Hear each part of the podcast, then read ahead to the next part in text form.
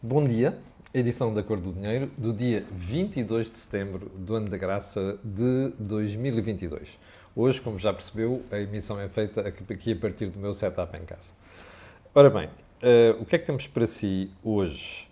Um, uma agenda relativamente longa que eu vou tentar um, condensar em 20 minutos, porque nos últimos dias, dias tenho estado a exagerar brutalmente aquilo que é o tempo que dedico uh, aos assuntos nacionais. Bom, uh, antes de fazermos, uh, antes de fazermos, antes de irmos para o período de do dia, deixe-me só fazer aquilo que é o disclosure que faço habitualmente e é lembrar que este canal tem uma parceria com a Prozis e, portanto, quando você for ao site fazer compras, na saída, se escrever no cupom promocional Camilo, tem logo um desconto de 10%. Agora sim, vamos lá à edição de hoje. E vamos começar por um, um estranho frete que vi ontem Álvaro Beleza, do Partido Socialista, fazer a António Costa. Eu explico. Álvaro Beleza é das pessoas mais esclarecidas do PS. É daquelas pessoas que tenta puxar o PS mais para o centro. Álvaro Beleza é uma pessoa, um técnico, é um médico, é um técnico que percebe muito de certos setores, nomeadamente da área da saúde. Tem feito um trabalho notável, sobretudo agora que está na SEDES, que é um think tank, para esclarecer o país sobre os problemas de certos setores, nomeadamente do Serviço Nacional de Saúde. E é uma pessoa que, no passado, tendo estado ligada a um, António José Seguro, acabou por ser um bocadinho um, marginalizado dentro do PS. Bom, mas nos últimos tempos, como eu dizia, a sua presença na SEDES tem feito um trabalho muitíssimo bom, nomeadamente na questão do IRS, perdão, na questão do uh, Serviço Nacional de Saúde e também nas análises que a SEDES tem feito um problema gravíssimo da sociedade portuguesa, que é o problema das pensões. Ora, ontem vi no Crossfire, na CNN Portugal, a debater com Miguel Relvas, do PSD. Uh, confesso, eu, como sabe, e tenho dito aqui várias vezes, tenho as maiores dúvidas muitas vezes sobre, as posturas, sobre a postura de Miguel Relvas. Mas surpreendeu-me o conhecimento que Miguel Relvas tem do problema da segurança social, analisado por dentro. Uh, e vi Álvaro Beleza, que embora tivesse alguns pontos de coincidência entre aquilo que o PSD pensa sobre este assunto e o próprio PS, e porquê é que eu chamo a atenção para isto? Porque não há reforma nenhuma estável, duradoura, coerente e que faça sentido que se pode fazer na Segurança Social sem um acordo entre o PS e o PST. É sempre assim. Portanto, realto este ponto. Mas dizia eu, embora tenha visto ali alguns pontos comuns entre aquilo que uh, o Miguel Relvas pensa, ou seja, o PSD, e também um, Álvaro Beleza, estranhei as desculpas que Miguel, porque uh, Álvaro Beleza deu para o governo não estar a fazer nada na área da segurança social e para o PS não avançar suficientemente na área da segurança social. E às tantas, quando uh, o debate chegou ao ponto, então, mas porquê é que não fazem isto agora? Porquê é que não, porquê é que não fizeram? Porquê é que não há acordo aqui para, para se avançar neste, neste sentido? A desculpa foi a mesma que vejo António Costa, que via a Ministra da Saúde, que via muita gente no Governo dar, que é, ah, repare, isto são coisas que têm que ser pensadas, não pode ser em cima do joelho, como se nós não tivéssemos tido tempo para pensar na questão da segurança social nos últimos 15 anos. Bom, e depois daquela desculpa inacreditável que, ah, tivemos a pandemia. Então, mas o que é que a pandemia impede que o país pense nas questões estruturais? Pelo contrário, é exatamente essa a razão que nos devia ter levado a pensar nas questões estruturais. E a segurança social é uma delas. E depois vem a desculpa, a guerra. A guerra é a mesma coisa. Tudo isto vai acelerar um problema da economia. Aliás, está a acelerar um problema de crescimento económico e, com isso, o problema de sustentabilidade das pensões. Ou seja, o problema das pensões é, sobretudo, um problema de crescimento económico. Porquê? Porque, como nós estamos a aumentar muita despesa sem que entre, entre em fundos suficientes para a segurança social, como sai mais dinheiro do que entra, temos um problema de crescimento económico e, portanto, esse é o grande problema. Portanto, sinceramente, estar a fazer trabalhos na sede que apontam no, direto, no sítio certo, para o sítio certo, e depois estar publicamente a fazer fretes que explicam a forma vergonhosamente uh, não, ou melhor, a forma como António Costa e o seu governo não fazem qualquer forma, isto é o pior serviço que se pode fazer ao país. Bom, TAP. Ontem a CEO, a senhora Christine Urmier Widener, veio pedir desculpas aos clientes, pelo que, desculpas sinceras, pelo facto dos seus dados terem acabado uh, na praça pública, dados pessoais, depois do ataque de hacking que a TAP sofreu. Primeira pergunta. Afinal, parece que os hackers têm mesmo informação pessoal dos clientes e dos stakeholders e outras pessoas que interessam com a TAP.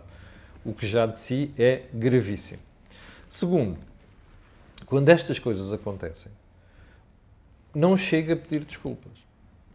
E porquê? Porque eu tive aqui já várias pessoas, entre os espectadores deste canal, fora quem participou no um, encontro com os fóruns, uh, com, nos fóruns de ordens profissionais da AGAs, de que eu falei ontem, nesse encontro houve especialistas que abordaram o assunto. E no caso da TAP, parece que houve alguma abordagem grosseira na forma como se tratou isto. Mais, a falha, diz quem percebe destas coisas que está por dentro dos assuntos, é gravíssima. Bom, suspeito que a senhora Widener não devia ter ficado por aqui. Mas como este é assunto que vai durar mais algum tempo, haveremos de voltar à matéria. Bom, como já percebeu também, nós temos uh, neste momento um charivari montado dentro do governo. Que eu vou, isto é a resposta a alguns espectadores que pediram para comentar também esta divergência entre uh, António Costa e Silva, o Ministro da Economia, e Fernando Medina, o Ministro das Finanças, que eu vou tratar a seguir. Mas porquê é que eu vou deixar isto lá mais para baixo? Um, uh, eh, porque há dois dias fui confrontado com uma capa do Tal e Qual, o jornal Tal e Qual, que dava conta de que António Costa vai comprar uma, uma nova casa. E que irá comprar essa casa por 270 mil euros, 76 mil euros. Bom, eu não sou um especialista no mercado imobiliário, mas, mas há uma coisa que eu sei tenho noção daquilo que são os preços em Lisboa. Bom, até agora evitei mexer no assunto porque, primeiro, não gosto de bocas, segundo, porque é preciso ter dados concretos para se analisar estas matérias, e em terceiro, porque é conveniente, uma vez que se criem dúvidas em relação a esta matéria, que quem faz análise, quem está na comunicação social, obrigue as figuras públicas, que neste caso é só o nosso Primeiro-Ministro, a explicar as situações. Perguntará a você: é este o momento adequado para fazer isto? Bom, eu vou-lhe mostrar a manchete do Correio da Manhã de hoje, que já está ali a vermelho. Está ali em cima, não estou a falar do Luís Rangel, parece que recebeu 900 mil euros em 270 depósitos, mas estou a falar daquela chamada lá em cima. Eu sei que não se vê muito bem, mas eu vou-lhe ler. Costa compra T1 de luxo mais barato do que casa em cave, numa cave. Novo apartamento ficou por 276 mil euros. Bom, eu sei que há jornais neste momento, e sei porque algumas pessoas do ramo imobiliário já foram contactadas. Eu sei que há jornais, ou melhor, imprensa em geral, que anda a fazer perguntas sobre isto. Primeira questão: acho muito bem que as faça. Porque aos servidores da causa pública, da res pública, e em nome daquilo que se chama ética republicana, é bom que não haja qualquer dúvida na opinião pública sobre o comportamento dos políticos. Bom, isto quer dizer que há alguma coisa illuminasa uh, um pouco mal cheirosa neste processo, ainda não chegámos aí. Mas era bom que deixasse de haver qualquer dúvida na opinião pública sobre esta matéria. Ou seja, aqui a questão não tem a ver com onde é que foi arranjar os fundos, como é que comprou, não é isso. A questão é: é crível que um apartamento que, com as imagens que o tal e qual publicou, se for verdade, pode valer a módica quantia de 276 mil euros. Bom, mas por favor não me venham dizer que ah, isto é uma questão de ah, é um T1. Todos nós sabemos qual é o preço de certos T1s em Lisboa neste momento. Bom,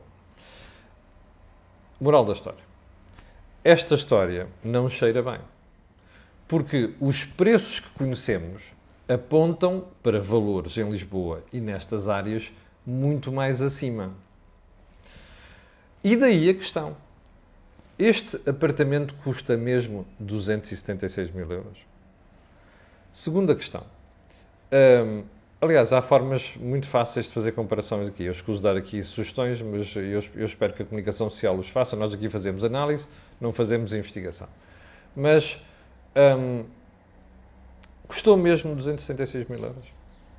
E porquê custa 276 mil euros?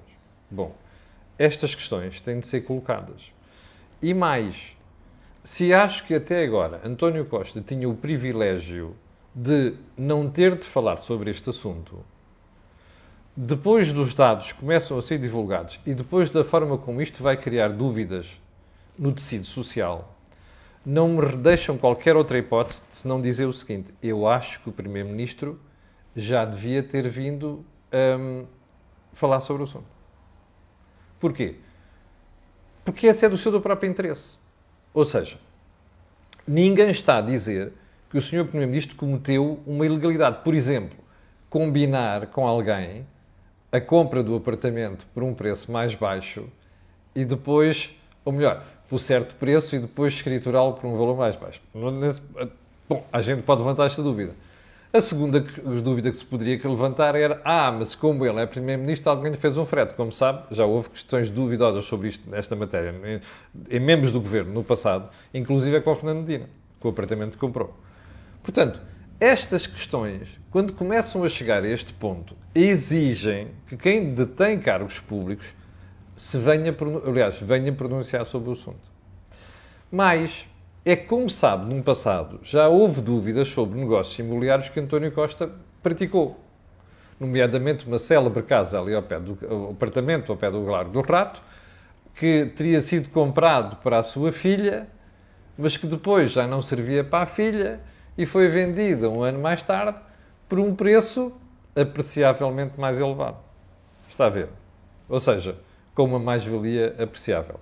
E eu não questiono aqui que a mais-valia foi, foi pagou imposto ou não. Portanto, dado o passado de certas transações duvidosas dentro de membros do governo, dada esta questão do apartamento ao pé do Largo do Rato, que protagonizou António Costa, e dada a forma como nós temos dúvidas sobre o que passa no mercado imobiliário com certas transações, era bom que o Sr. Primeiro-Ministro, ou melhor, não era bom, é desejável que o Sr. Primeiro-Ministro venha rapidamente esclarecer isto e venha falar sobre o assunto que é para não ficar na opinião pública aquela sensação de que ou são todos iguais, fazem todos pela calada e depois, eh, quando são os populares ou quando é a populaça, a malta, é, a sua vida é devassada pelo fisco, nomeadamente para poder explicar certas transações. Portanto, era bom que o Sr. Primeiro-Ministro se viesse falar, viesse falar sobre isso. Bom, vamos então à questão de António, de António Costa e Silva e Fernando Dino. Como sabe, António Costa e Silva não está, aliás, não, não sabe, mas eu vou-lhe contar. António Costa e Silva não está a gostar da falta de reformas do governo. Ele já andou a fazer fretes muito grandes ao governo, António Costa, no passado, quando estava na, na, a elaborar o PRR, quando era responsável pela Comissão de, de Acompanhamento, um, mas agora no governo ele tem uma vantagem sobre António Costa, sobre Fernando Medina, sobre o Sr. Mendonça Mendes, o Falinhas Mais as número 2, sobre Fernando Medina. É que António Costa e Silva, é uma coisa que eu refiro aqui muitas vezes. António Costa e Silva foi um gestor, ele trabalhava na Partex. António Costa e Silva sabe o que é que é vender para pagar salários. António Costa e Silva sabe o que é pagar impostos. António Costa e Silva sabe o que é pagar segurança social. Ele conhece o problema das, das empresas por dentro. Ora, António Costa não sabe o que isso é. Um, Fernando Medina, a mesma coisa. Mendonça Mendes, a mesma treta. Uh, Ana Catarina Mendes, toda essa maltinha. Ah, fora os que saíram. Quero um exemplo. O que eu falei ontem, Pedro Cisa Vieira. Quero outro exemplo, antes dele. Lembra-se quem era antes dele? Manuel Caldeira Cabral.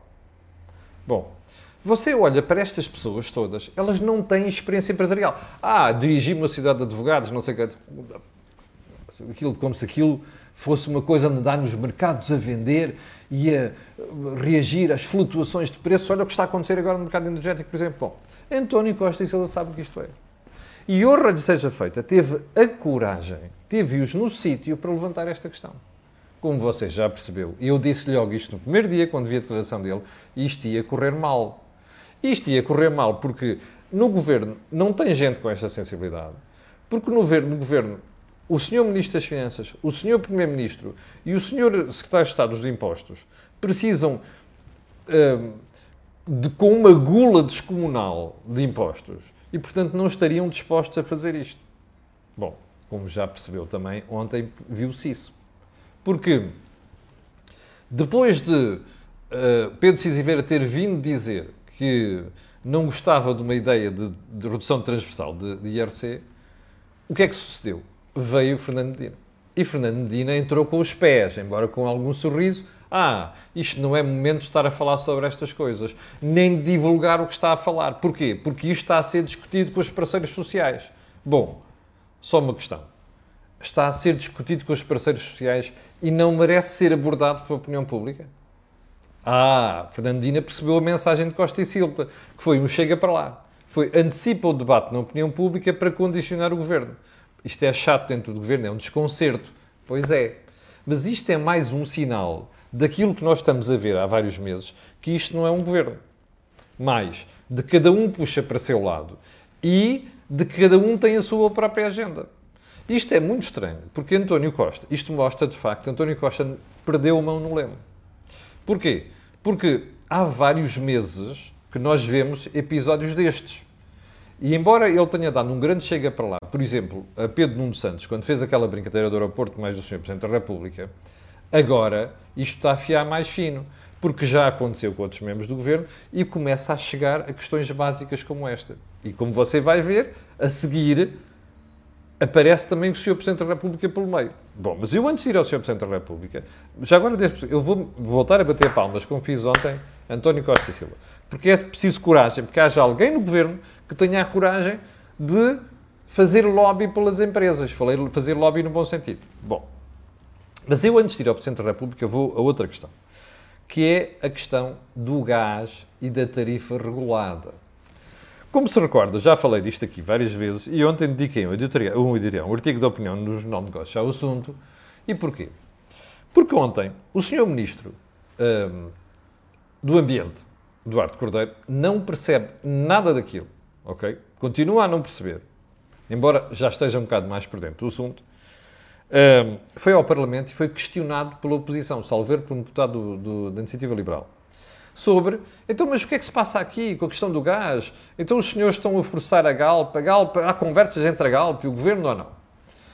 E o senhor ministro responde isto. Na nossa análise, a Galp tem a obrigação legal de fornecer energia tarifa regulada no gás natural. Palavra de Duarte Cordeiro. E depois, quando o debate vai decorrendo e as pessoas começam a colocar questões sobre então, mas espera aí que a história é esta do gás e não sei das quantas, eu já lhe vou explicar, vou-lhe voltar a explicar. O senhor ministro sai-se com esta. O que pode acontecer é que se a Galp tiver alguma alteração do seu mix, veja só esta pancada por utilizar estas palavras, depois ninguém percebe. O mix, o que pode acontecer é uma revisão da tarifa regulada. Bom, então é assim. Há um mercado liberalizado, onde estão mais de 200 mil clientes da Galp. Mais de 200 mil. E o senhor ministro e o primeiro-ministro quando ficaram à rasca, desculpe uma expressão de caserna, por causa da questão da energia, vieram dizer, não, não, vamos resolver o problema. É que as pessoas vão poder mudar do mercado liberalizado para o mercado de tarifa regulada. Como tarifa social na EDP é a mesma coisa. A EDP e as outras empresas. Hello? Então espera aí. Isto muda-se de um momento para outro. E a consequência para a empresa? Eu falei nisto na altura, lembra-se? Bom, mais. É que inicialmente, quando o governo decidiu isto, era para outubro. Já não é. É para setembro. Moral da história. A Galp anda a receber, como qualquer empresa recebia, uma porrada de chamadas no seu call center. Que ninguém consegue dar vazão àquilo, percebe? Desonestidade. Desonestidade pura. Mas o mais grave do que isto ainda não é esta questão. É outra que é assim. Então, a tarifa regulada é uma tarifa limitada no preço. Está a ver? Por isso é que o ministro anda para aí a propalar no Parlamento, há uma poupança de 60% para as famílias. Mas a questão não é essa, é que depois quem é que paga isto? Repare, então, ainda para mais, a conversa habitual, como eu lhe expliquei há dois dias, era ah, a Galp tem ali contratos com a Nigéria há 20 anos e tal, e portanto os gajos, pá, têm lá preços baixos, vão comprar a preços baixos. Bom, o governo anda a dizer isto quando já sabe que a Nigéria não vai cumprir. E já disse isto à Galp, já disse isto ao governo. Há de haver fornecimentos que não vão ser feitos. Vão ser feitos a preço mais elevado. Então, mas espera aí, está a ver o que é que é o mix? Está a ver o que é o mix, Sr. Dr. Duarte Cordeiro? É isto. É, a Galp vai comprar mais caro. E o que ele está a dizer à Galp é, o quê? Vai haver indenização? Nem pensar. Eles não querem cumprir? Nem pensar. A lei obriga a fazer. Então, espera aí. Então a Galp vai comprar mais caro e vai vender mais um, um, com um limite onde, onde, quase não tem margem para os clientes. Epá, isto é uma desonestidade. Isto não há política energética que aguente. Sabe o que é que o Sr. Ministro diz? Ah, se houver uma alteração do mix, se houver, para já devia dizer palavras que, que todo português percebe, mix, já agora, se houver, não vai haver. Só um pormenor. Imagine que a Nigéria não fornece a Galp no segundo que está escrito no contrato. Pá, basta um ou dois navios. Sabe o que é que isto quer dizer? É um pancadão nas contas da empresa. Ah, depois quem está desse lado, daqueles mais à extrema esquerda, ah, não sei quantos gajos ganham muito dinheiro. Oh, meus amigos, desculpem lá. Isto é uma vergonha, isto é uma desonestidade e isto não é política energética. E vou-lhe dizer o que é que eu faria se fosse eu da Galp. Neste momento, já estava a pôr o Estado em tribunal, depois daquilo que disse o Sr. Ministro do Ambiente ontem. Percebe? É isto que está a passar. Bom, vamos voltar à questão da, do, do, do desacerto interno. Bem, Marcelo Rebelo de Sousa ontem anunciou que vai convocar o Conselho de Estado. E eu fiquei a pensar, meus amigos aqui nos alguns chats, olha, Camilo, afinal o gajo está atento e não sei quantos. Pá, desculpem lá, o Conselho de Estado. O que é que aquela malta que já está ali nos 70, 80, não sei quantos, ou seja, aqui, aqui é que se implica a palavra do meu amigo Pedro Moura Reis, gerontologia. Está a ver? O que é que o Conselho de Estado vai dizer ao Presidente Marcelo sobre economia? Há lá gente que não percebe porra nenhuma daquilo já está super ultrapassada. O que é que aquela malta vai dizer ao Presidente? Ah, já percebi. O Presidente está a lançar avisos ao Governo. Umas farpazinhas. E pá, cuidado aí, pá, que eu vou chamar o Conselho de Estado. É pá, desculpem lá. O Sr. Presidente da República está preocupado. Acho muito bem que esteja. Mas o acordou agora? É a pergunta que eu ando a fazer há muitos meses já, e particularmente nas últimas semanas, quando se percebeu que Marcelo agora já está disposto a dá-las. Até porque, a par disto, o Marcelo vai fazer outra cena. Ah, o governo devia divulgar a visão que tem para 2023, por causa do crescimento económico, a inflação e tal, que é para os portugueses saberem. Ó, Sr. Presidente da República, aqui na cor do dinheiro, aqui e no, na CMTV, a gente está a dizer isto desde abril ou março, percebe? O senhor acordou agora, não é? Bom, dá jeito. Lembra-se da imagem que eu lhe tracei aqui na segunda-feira? Alguém está a levar uma tareia e está meio caído no chão a tentar levantar-se. E agora toda a malta que estava calada e que não teve coragem de bater, agora chega lá, tunga, tunga, tunga, tunga. Atenção que eu não estou aqui a, a, a recomendar violência física. Isto é uma figura de estilo, ok? É isto que parece o Centro da República. Bom, como viu, António Costa não gostou. Porque ali em Nova Iorque, quando foi passear, que não foi fazer outra coisa, sai-se com aquela de ah, não, mas espera, isto aqui há prazos. E com aquele sorrisinho dele, que por dentro deve estar a dizer isto sacana, ou uma coisa pior, não é? Ah, o Sr. Presidente da República conhece os prazos. Pois, é verdade que conhece os prazos. Mas eu não preciso que o Primeiro-Ministro me venha dizer a mim que o prazo para o orçamento é no dia 10 de outubro. Isso eu conheço desde os bancos da faculdade. A questão não é essa. A questão é que o Sr. Primeiro-Ministro não tem de esperar por 10 de outubro para estar a explicar que isto vai correr muito mal no próximo ano. E ontem, ainda para mais, vem com aquela treta habitual de ah, a economia este ano ainda vai ser das que mais vai ser na União Europeia. Who the cares? O problema é o próximo ano. Está a perceber ou não? A gente já percebeu que safou o rabinho este ano com o crescimento económico e o déficit não se na inflação e teremos os portugueses com isso. E mais, no próximo ano vai correr tudo mal. Está a perceber? Portanto, o senhor Primeiro-Ministro não precisa de esperar para outubro. Ele tem de dizer, e já devia ter dito aos portugueses, atenção, isto vai correr menos bem, porque é para não dizer que vai correr mal. E, portanto, vocês estejam preparados. E comecem a preparar as vossas, as vossas carteiras para o que aí vem. Isto era a função do Primeiro-Ministro sério. Como já sabe, eu acho que este senhor não é sério. E pronto, chegamos ao final do programa de hoje. 7.200 pessoas em direto ainda agora. Quero agradecer a estas pessoas e quero pedir a estas pessoas também aquilo que peço sempre. Coloquem um gosto e façam partilha nas redes sociais. É muito simples. Sabe porquê? Não sabe? É que aquilo que houve aqui não houve em mais sítio nenhum. Obrigado, tenham um grande dia e até amanhã às 8. Com licença.